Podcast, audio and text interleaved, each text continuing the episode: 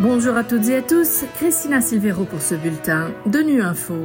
Au menu de l'actualité, nous reviendrons sur l'impact de la guerre en Ukraine, les conditions choquantes et insoutenables à Gaza dénoncées au Conseil de sécurité. Enfin, le HCR réitère sa préoccupation face aux violences dans l'est de la RDC.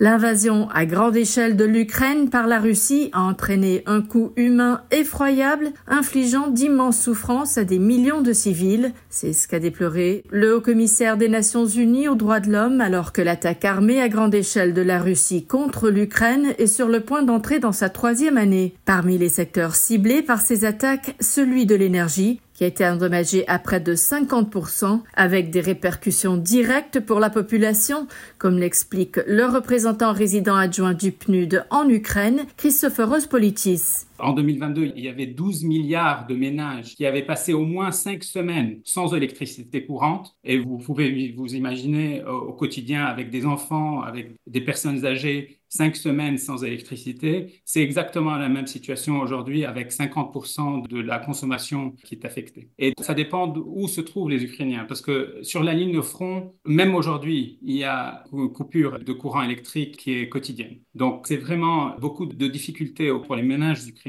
pour les familles ukrainiennes, de vraiment pourvoir à leurs besoins basiques. Donc, dès que la coupure d'électricité se passe, il y a une coupure d'eau automatique et il y a une coupure euh, aussi de chauffage parce que le, chauffage est centralisé. Donc, du coup, il y a automatiquement tous les euh, services municipaux qui sont paralysés. Et donc, au quotidien, les ménages ont dû vraiment trouver des solutions très précaires, je dirais, pour pouvoir leurs besoins les plus basiques. Une situation humanitaire choquante, insoutenable et désespérée. C'est avec ces mots qu'un haut responsable des Nations Unies a décrit la situation à Gaza devant le Conseil de sécurité jeudi, alors que la guerre dans l'enclave palestinienne dure depuis plus de quatre mois. Jérôme Bernard nous en dit plus. Thor Wennesland, envoyé de l'ONU au Moyen-Orient, a déclaré devant les membres du Conseil de sécurité qu'il n'y a toujours pas de fin en vue pour le conflit à Gaza. Le traumatisme des personnes touchées par les horreurs déclenchées le 7 octobre n'a pas de fin. Il n'y a pas de fin aux souffrances et au désespoir de la population de Gaza, pas de fin aux troubles régionaux, a-t-il dit. Thor Wennesland s'est rendu à Gaza cette semaine et a décrit la situation humanitaire là-bas comme choquante, insoutenable et désespérée.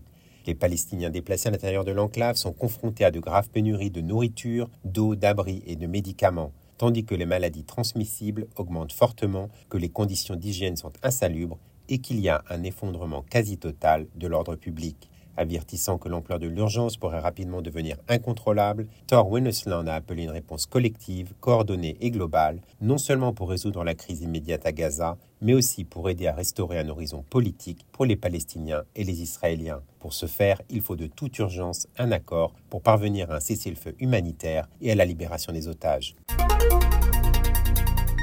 L'Agence des Nations Unies pour les réfugiés a à nouveau sonné l'alarme, gravement préoccupée par l'aggravation de la situation humanitaire à laquelle les civils sont confrontés dans l'est de la République démocratique du Congo. Selon le HCR, l'intensification de la violence et du conflit fait payer un lourd tribut aux civils innocents, dont des centaines de milliers tentent de se mettre à l'abri à la périphérie des zones de conflit. Joel Smith est porte-parole du HCR à Kinshasa. Depuis la résurgence des combats autour de la ville de Sake, le 7 février, 144 000 personnes ont été contraintes de fuir la périphérie de Goma.